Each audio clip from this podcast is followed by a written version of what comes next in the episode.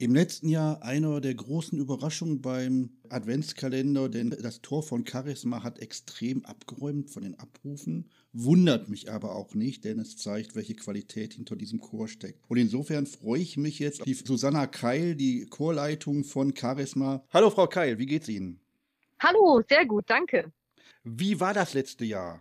Das letzte Jahr war sehr schön mit Highlights. Das größte Highlight war unsere Fahrt nach Straßburg zum Europaparlament. Wir haben nämlich ein Chormitglied, der singt im Bass, der Moritz Körner. Der ist Abgeordneter im Europaparlament und der hat uns eingeladen und dann haben wir unsere Chorfahrt dahin gemacht und hatten tatsächlich die Gelegenheit, im Europaparlament ein sehr schönes Konzert zu singen. Sonst waren wir auch beim Fest der Chöre in Dortmund dabei im Juni und haben einige so Hochzeiten gesungen. Das gehört ja auch immer zu unserer Tätigkeit mit dazu, dass wir eben da auch buchbar sind. Das große Charisma-Konzert, was jedes Jahr stattfindet, das ist erst nächstes Jahr im März und da sind wir jetzt gerade dabei, uns darauf vorzubereiten.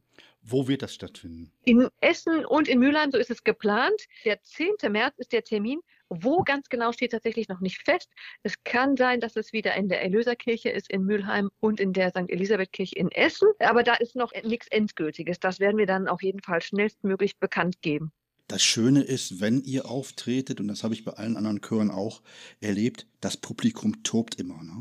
Ja, wir haben Glück, wir haben ein freundliches Publikum. Das stimmt. Das freut uns auch immer wieder. Die Chormusik ist wieder auf dem Weg, Kulturerbe zu werden, weil ihr seid auch mit eurer Musik generationsverbindend. Das stelle ich immer wieder fest. Ja, wir sind tatsächlich sowas wie ein Familienchor. Es ist eine sehr, sehr starke Chorgemeinschaft, die wirklich gut zusammen funktioniert. Ich finde, das ist auch wirklich ein, was Besonderes. Momentan kämpfen wir ein bisschen, weil wir haben im Moment gar nicht so viele Männerstimmen. Wir waren da mal sehr, sehr gut besetzt. Also im Tenor und Bass könnte es ein bisschen mehr werden. Das würde sich dann auch im Klang wieder besser äußern. Aber da bin ich einfach mal ganz zuversichtlich, dass da auch wieder Leute dazukommen werden. Also genau. fordern wir unsere Hörer jetzt mal auf. Ihr braucht Bässe, ihr braucht Tenöre. Wo probt ihr im Regelfall? Ich glaube in Fullo. Genau, wir proben in Essen-Puderum an der Humboldtstraße im Gemeindezentrum. Wie gesagt, ja, es ist, die Proben sind schön, der Chor ist freundlich, es gibt auch immer mal wieder was Leckeres zu essen zwischendurch.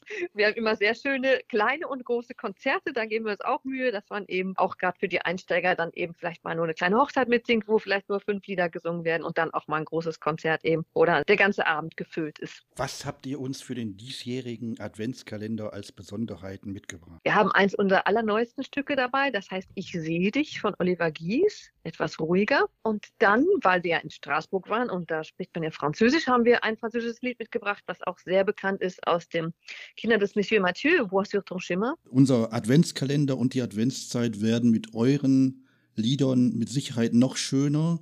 Dafür meinen herzlichen Dank und ich freue mich dann schon, wenn wir uns äh, bei den großen Konzerten von euch im nächsten März sehen und ich werde natürlich den Podcast nutzen, um fleißig dann auch Werbung für eure beiden großen Konzerte zu machen. Für heute vielen Toll. Dank. Ja, vielen Dank auch. Dankeschön.